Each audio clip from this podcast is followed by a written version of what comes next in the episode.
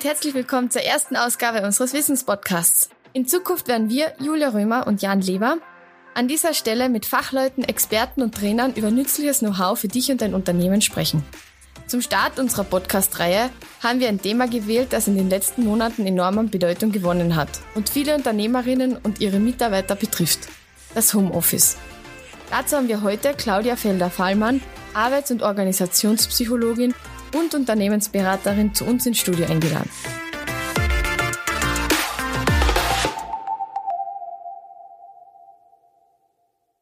Claudia, herzlich willkommen bei uns. Hallo, schön, dass ich da sein darf. Ähm, Homeoffice hat im letzten Jahr ziemlich viel Bedeutung gewonnen, vor allem durch Corona. Äh, wenn man den gesundheitlichen Aspekt weglässt, für was und für wen ist Homeoffice geeignet? Naja, es ist auf jeden Fall für Menschen geeignet, die sich selber gut organisieren können, ein Stück weit. Hm, Home, also jetzt Corona und Homeoffice ist ja nochmal ein spezielles Thema. Es sind alle einfach heimgeschickt worden und äh, da waren sicher Arbeitsplätze dabei, die nicht unbedingt perfekt geeignet waren. Also da waren auch Tätigkeiten dabei, die notwendig machen, dass man sich ständig austauscht. Das waren dann diejenigen, die daheim gesessen sind und sowieso nur mehr am Handy waren und relativ bald dann Nackenverspannungen gehabt haben, vor lauter Handy einzwicken, weil das Equipment auch noch nicht da war für diese Zeit. Und viele haben dann gesagt, ja, ich habe noch gar keinen Laptop daheim. Es hat Leute gegeben, die haben auf eine privaten äh, Geräte gearbeitet. Also da hat Corona schon eine spezielle Herausforderung gestellt. Vor allem letztes Jahr im Frühling, wo noch null Vorbereitungen da waren. Das hat sich dann im letzten Jahr sehr positiv entwickelt. Da hat man dann auch unterschieden, wen, wer und welche Tätigkeiten sind gut, dass zu Hause stattfinden, wo geht's gar nicht. Ähm, dieser persönliche Aspekt, wer kann sich gut organisieren, wer schafft das zu Hause, das ähm, ist noch schwerer für die Unternehmen zu unterscheiden, habe ich so das Gefühl. Du hast gerade die Hardware angesprochen und die Handyzwickerei. Ähm, muss äh, die ganze Software, die ganze Hardware vom Unternehmer bereitgestellt werden, wenn er seine Leute in Homeoffice steckt oder muss man sich die selbst besorgen? Die hat der Arbeitgeber zur Verfügung zu stellen. Aber meines Wissens ist es jetzt durch die neueste Homeoffice-Regelung zumindest einmal äh, so weit geregelt, dass der Arbeitgeber die Arbeitsmittel zur Verfügung zu stellen hat. Und ähm, es ist ja genau so zu behandeln wie äh, im Arbeitnehmerschutz wie ein Arbeitsplatz in der Arbeitsstelle. Es gibt jetzt auch schon erste Checklisten, wie man zu Hause seinen Arbeitsplatz überprüft, ob der auch nicht gesundheitsgefährdend ist. Also ergonomische Überprüfungen, ähm, arbeitspsychologische Überprüfungen, all das der Arbeitgeber und auch das Arbeitsinspektorat darf natürlich nicht das Privatgelände betreten und auch nicht das Haus und die Wohnung betreten, aber ähm, ist der Arbeitgeber ist verpflichtet, zumindest den Arbeitnehmer darauf hinzuweisen, welche Gesundheitsgefahren bestehen und dann auch darauf auch zu unterweisen und damit durch Checklisten vielleicht auch abzufragen, was könnten für Themen sein. Wo können Unternehmer und Angestellte diese Checklisten herbekommen? Gibt es die frei verfügbar oder ist das äh, eine Checkliste, die Berater und Unternehmer selber für sich äh, zurechnen? Nein, wir verstecken die nicht. Ähm, das Arbeitsinspektorat hat die ganz ähm, präsent auf seiner Homepage. AOVA stellt zur Verfügung. AOVA berät auch in dieser Richtung. Also die kleinen Unternehmen sind bei AOVA sicher, sicher gut beraten, wenn es um dieses Thema auch geht. Wo finde ich das? Und natürlich jede Sicherheitsfachkraft, jeder Arbeitsmediziner, jeder, jeder Arbeitspsychologe, jede Arbeitspsychologin sollte wissen, wo die zu finden sind und geben die natürlich auch gerne an die Unternehmen aus. Ja, Homeoffice ist so ein ähm, zwiespältiges Etwas, äh, weil das für viele Leute neu ist. Ähm, glaubst du, dass es auch Gründe gibt, warum Homeoffice nicht funktionieren kann? Und wenn ja, welche fallen dir da ein? Homeoffice funktioniert dann nicht, wenn einmal die Bereitschaft nicht da ist, von irgendeiner Seite dem anderen ein Stück weit entgegenzukommen. Äh, sprich, wenn ich meine Mitarbeiter, wenn meine Mitarbeiter nicht gewohnt sind, selbstständig zu arbeiten, dann, kann, dann werden sie sich schwer tun zu Hause. Mhm. Wenn meine wenn der Arbeitnehmer auch nicht bereit ist, zu Hause das zu machen, aus welchem Grund auch immer, dann wird es auch schwierig. Wenn der Arbeitgeber sich schwer tut, das Vertrauen zu schenken, dann wird es gar nicht funktionieren, weil ich kann nicht in der gleichen Art und Weise meine Mitarbeiter überprüfen, kontrollieren, wie ich das in der Arbeit tue. Und da sind wir bei einem ganz einem wichtigen Thema, dieses, wie kontrolliere ich meine Mitarbeiter, dass die auch was tun. Äh, hm, ja, wieso habe ich dieses Bedürfnis? Vorher wusste ich ja auch nicht, ob die wirklich was tun. Ich habe nur gewusst, dass die im Büro sitzen, wenn wir uns ganz ehrlich sind. Ist das so dieses Hauptproblem, glaube ich, das Vertrauen, oder? Also das die Überprüf nicht Überprüfbarkeit von, von Arbeitsleistung. Ich höre das immer wieder von Führungskräften, dass das ein Riesenthema ist oder eine große Sorge von Unternehmen, dass das für Führungskräfte ein Thema ist. Ähm, auch in den Interviews, in, die so mit größeren Populationen von Führungskräften durchgeführt worden sind, immer wieder so ein Thema, ja, wie, wie halte ich den Kontakt? Weil das ist auch ein ganz, aus meiner Sicht das größte Thema, der soziale Kontakt. Und wie halte ich den Kontakt zu meinen Mitarbeitern? Wie zeige ich dem auch, dass ich da bin als Führungskraft für den, ohne dass es dann ankommt, wie ich kontrolliere den? Also es keine Kontrollanrufe sind, sondern wirklich so, wie geht's da, brauchst du was und so weiter. Und da haben Führungskräfte noch viel zu lernen viel zu lernen in ihrer Einstellung auch. Ich bin nicht da, um zu kontrollieren, ob mein Mitarbeiter was, zu, was tut. Um, ähm, und da ganz stark in dieses New Work zu gehen. Wie können wir gemeinsam arbeiten? Was ist meine Aufgabe? Was ist meine Rolle als Führungskraft? Und der, auch der Arbeitgeber. Ich warte nicht, der Arbeitnehmer, nicht, ich warte darauf, dass mir irgendwie Arbeit geben wird, sondern ich mach, ich habe das Ziel und das ist notwendig, um dorthin zu kommen. Du hast gerade gesagt, du hast dich schon mit einigen ähm, vorgesetzten Unternehmern unterhalten über Homeoffice. Äh, haben die denn schlechte Erfahrungen gemacht mit Vertrauensbruch, mit Leuten, die sich halt dann zurückgelehnt haben und Netflix leer geschaut haben? Mit denen, was ich gesprochen habe, nicht.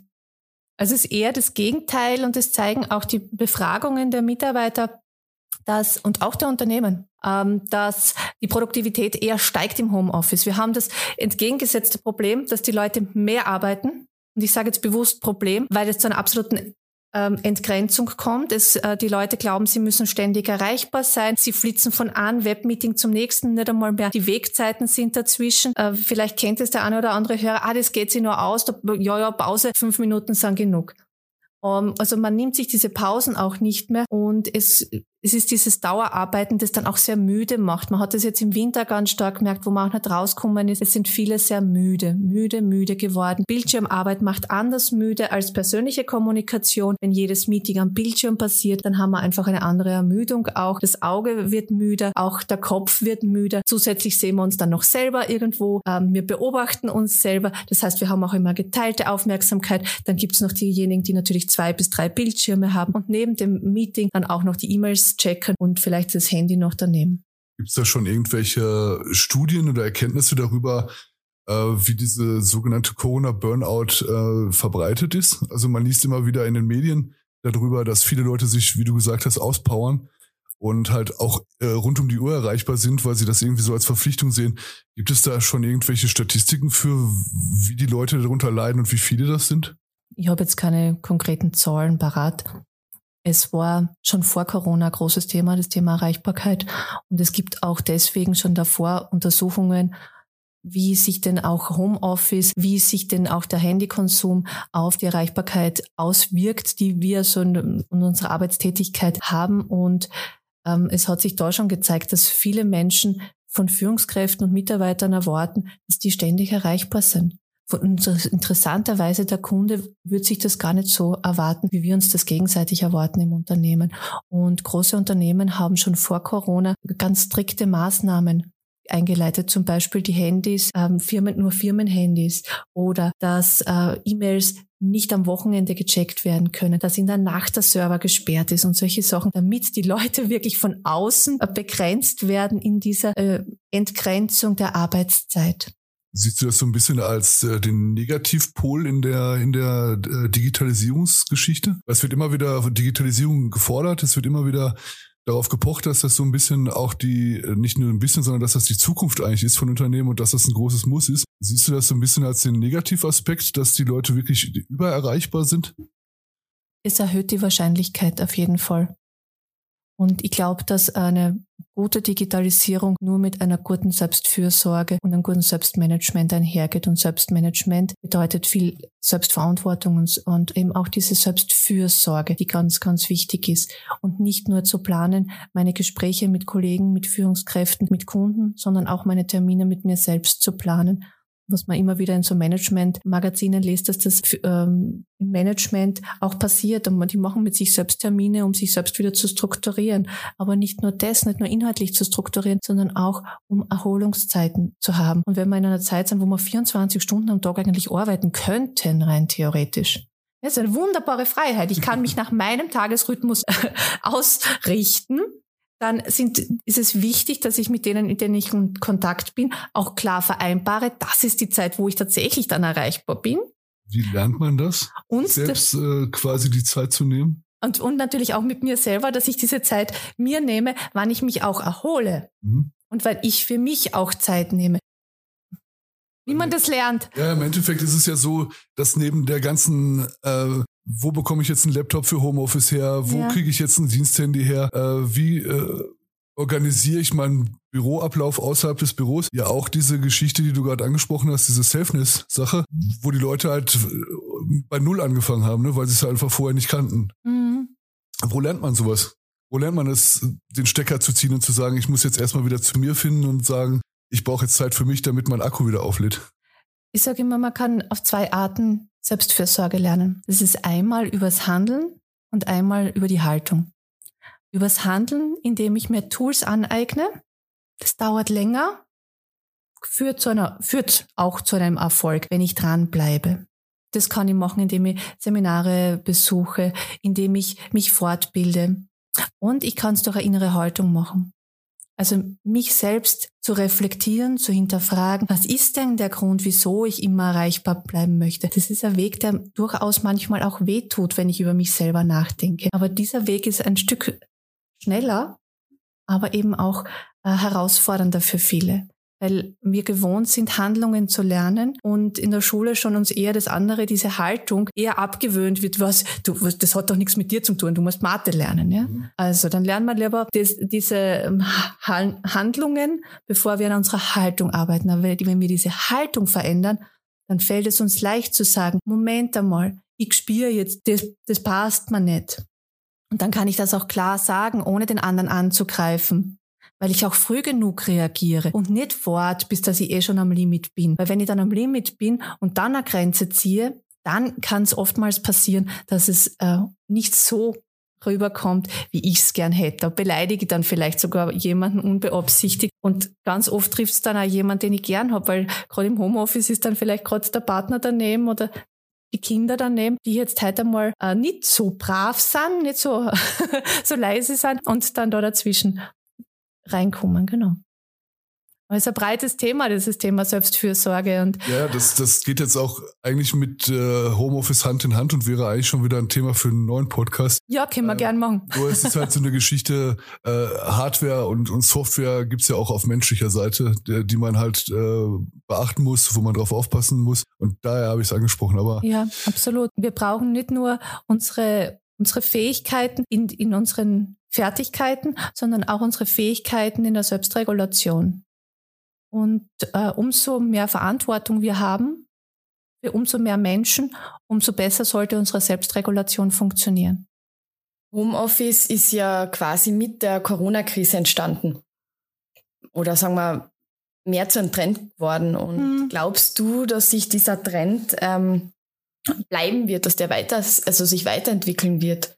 Es hat jetzt auch eine Studie gegeben, mit, ähm, die unser Arbeitsminister Kocher rausgegeben hat, wo ähm, 1400 Erwerbstätige und 1600 ähm, Unternehmen gesagt haben, ähm, dass die, die es probiert haben mit Homeoffice, äh, die wollen das weitermachen. Die sind zufrieden damit, ähm, beide Seiten, sie finden das super und wollen ein, zwei Tage die Woche behalten. Glaubst du, das lässt sich auf ganz Österreich auch so ziehen? Weil du auch vorher gesagt hast, gewisse Branchen oder gewisse Bereiche funktionieren im Homeoffice besser oder weniger gut. Also das deckt sich auch mit den Studien, die jetzt kennen im ganzen deutschsprachigen Raum, dass ähm, der Großteil der Unternehmen wirklich auch davon überzeugt ist, das in einer gewissen Weise weiterzuführen. Ich denke, es wird Hybridlösungen brauchen und die wird es in Zukunft dann auch geben. Vor Corona war ähm, das eher so eine Nische ja, unsere Mitarbeiter dürfen Homeoffice machen ähm, und das kann es in gewissen Bereichen geben. Und jetzt ist es wirklich flächendeckender, weil es einmal, sie haben es einmal ausprobiert und sie haben gesehen, hey, das funktioniert ja bei uns. Und das ist aus arbeitspsychologischer Sicht eine wunderbare Entwicklung. Und jetzt geht es darum zu schauen, wie funktioniert das in welcher Branche gut und in welchem Setting gut. Ähm, wie schaffen wir es auch, dass unsere Kultur trotzdem weitergetragen wird, wenn wir dezentral arbeiten. Das ist auch so ein großes Thema. Neben dem Sozialen, neben den Führungsthemen ist sicher so, wie, wie schaffen wir es, ein guten, gutes Onboarding zu machen. Und ich denke, es ist für Unternehmen ein toller Angebot an Mitarbeiter, gerade in Zeiten, wo wir Fachkräftemangel haben dass wir hier ähm, etwas anbieten können als Unternehmer. Nämlich, hey, du kannst 50 Prozent deiner Zeit frei einteilen, ob du die zu Hause oder ob du die im Office machst, so wie es für dich gut passt. Hm? Auch die Arbeitsplätze anzupassen. Gerade jetzt beim Herfahren gelesen, diese, wie, was hat am Büro noch zu tun, ja? Äh, wenn ich eh zu Hause arbeiten kann, welchen Stellenwert will ich denn dann Büro geben? Ist das dann ein Ort des sozialen Treffens oder ist das ein Ort der, der Ruhe? wo ich arbeiten kann. Und da können sich Unternehmen noch mal stärker positionieren. Ich denke, das ist ein großer Gewinn, äh, was das Employer Branding auch betrifft. Ähm, und es hat vorher schon Homeoffice gegeben, Telearbeit gegeben und da hat es auch ganz spannende Untersuchungen in Deutschland dazu gegeben. Und tatsächlich über zweieinhalb Tage in der Woche haben die Mitarbeiter relativ schnell davon gesprochen, dass sie sich sozial verarmt fühlen, dass sie sich einsam fühlen. Und Einsamkeit ist ein ganz schwieriges Thema.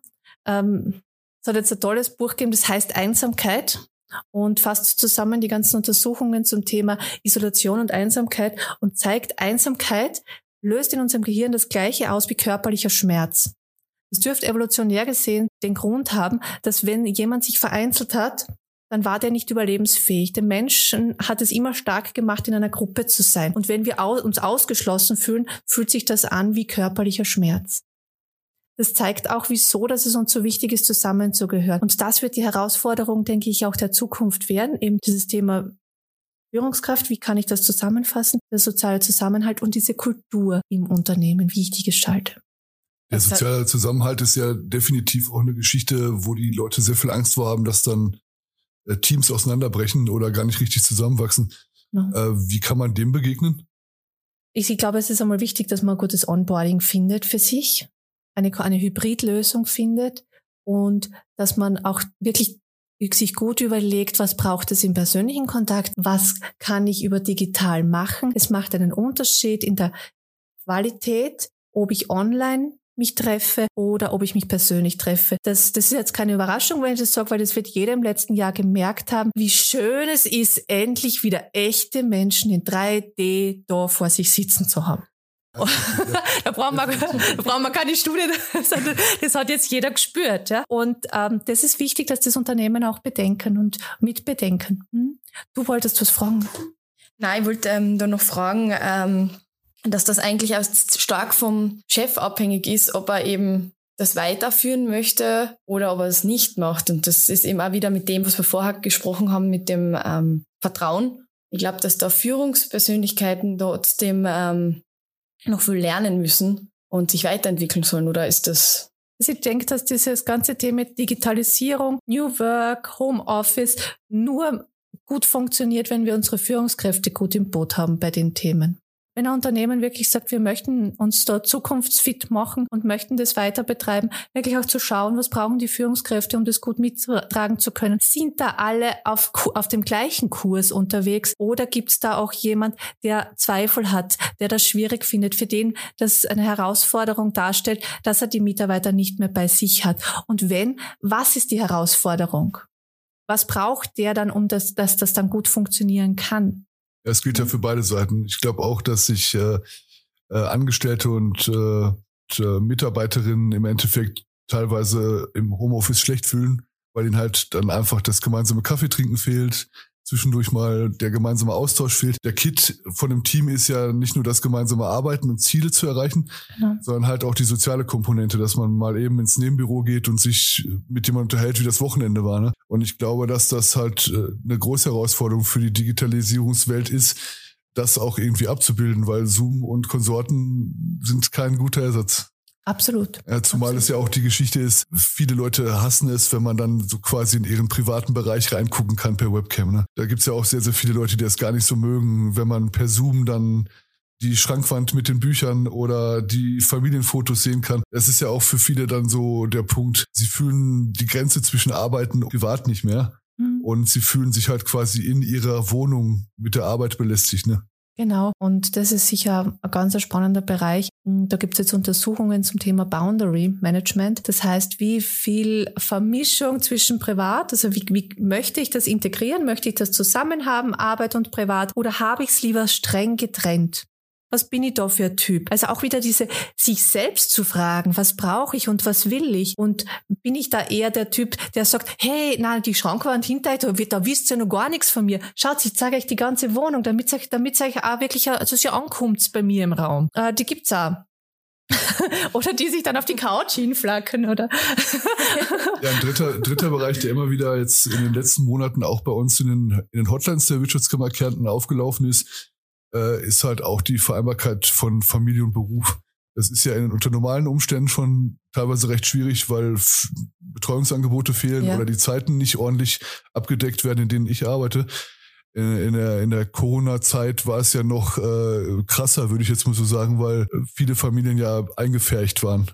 Im Endeffekt, wenn beide Homeoffice gemacht haben und die noch zwei Kinder haben, äh, dann äh, war das halt für viele noch die Zusatzbelastung. Ich denke, auch Absolut. da wird noch einiges zu machen sein. Ah ja, da ist eine große Herausforderung, die uns bevorsteht, eben durch diese Entgrenzung der Arbeitszeit, die durch die Digitalisierung möglich ist. Ähm, die aber nicht für jeden da ist, diese Möglichkeit der Entgrenzung, dass man das in Teams auch, welche Möglichkeiten sind da. Und ich habe vorher gesagt, die Produktivität wird prinzipiell höher eingeschätzt von Mitarbeitern und von Arbeitgebern. Aber sobald äh, Erziehungs, äh, sobald minderjährige Kinder im Haus sind, betreuungspflichtige äh, Familienangehörige im Haus sind, dann wird die Produktivität niedriger angegeben. Also da ist wirklich eine große Kluft und äh, man hat im letzten Jahr gesehen, meistens hat es wieder die Frauen getroffen, die sind in ihre alten Rollenbilder zurück. Also jahrelanges Arbeiten an Gleichberechtigung und letztes Jahr ist dann wirklich nochmal das aufgeplatzt, die Frau ähm, die, die wirklich auch Arbeit aufgeben musste, um Homeschooling und alles drumherum unter den Hut zu kriegen. Welche Lösung kannst du dir da vorstellen? Ich meine, die, die Schulen sind jetzt auch quasi kalt erwischt worden. Ja, also jetzt war, jetzt war ja wirklich ähm, Ausnahmesituation, weil die Schulen, die Kindergärten, es war alles zur, ähm, äh, und das ja, war wirklich eine unmögliche Situation, weil keine Kinderbetreuung möglich ist. Du hast ja nicht einmal zu Opa und Oma die Kinder geben können. Ich denke, da braucht es einfach auch wieder das Gespräch und die Vereinbarungen und auch sich selbst klar zu machen, was brauche ich und was braucht meine Familie, was ist schaffbar für mich. Um, äh, um sieben Uhr am Abend ist vielleicht für mich nicht schaffbar, dass ich bei einem Meeting dabei bin, wenn ich kleine Kinder habe. Ja? Das heißt, die Flexibilität von beiden Seiten ist da genau. das Um und Auf. Flexibilität, aber auch die Kommunikation die laufende Kommunikation und Abstimmung immer wieder auf, ähm, auf die Rahmenbedingungen zu schauen. Ich glaube, das braucht es im Homeoffice noch stärker. Weil, und da muss, man muss es halt auch ähm, formalisieren. Weil wenn ich mich eh im Büro trifft, dann ergeben sich Gespräche und ich rede über Kinder und dann frage ich vielleicht einmal, ja, und wie geht's da und damit, ah, hast du was, dann muss dann sagt es doch im Chef, der hat da eher ein offenes Ohr damit. Aber wenn ich daheim sitze und in meine eigenen Gedanken bei mir bin, ich, den rufe ich nicht extra wen an und sage, du, das ist jetzt irgendwie ein Thema, das beschäftigt mich. Und das braucht's aber dann. Ich sag, ja, das beschäftigt mich. Ich würde jetzt, total gerne um, um sieben am Abend bei dem Termin dabei sein. Ich bin jetzt auch total zerrissen, aber ich, ich habe meine Kinder daheim. Du hast gerade angesprochen, dass es ähm, gerade die Gleichberechtigung von Mann und Frau ziemlich zurückgeworfen hat, jetzt die Corona-Krise. Wie kann man es aus deiner Sicht attraktiver machen, dass da Männer mehr Verantwortung übernehmen? Ist ein schwieriges Thema. Ich, Total ja. schwieriges Thema. Aber was ich erzählen kann, mein Sohn mit drei Jahren hat gestern am Abend plötzlich Fieber gekriegt. Hm. Und ich habe heute den Termin da. Und der Papa ist daheim. Okay. Im Homeoffice. Also das, es kann funktionieren. Da ist dann wieder die Kommunikation auch zwischen den Partnern wichtig. Es ist eigentlich das Ganze drumherum. Man muss wirklich das Privatleben, die Partner und die Arbeit mit der Kommunikation managen, wie man was am besten machen kann.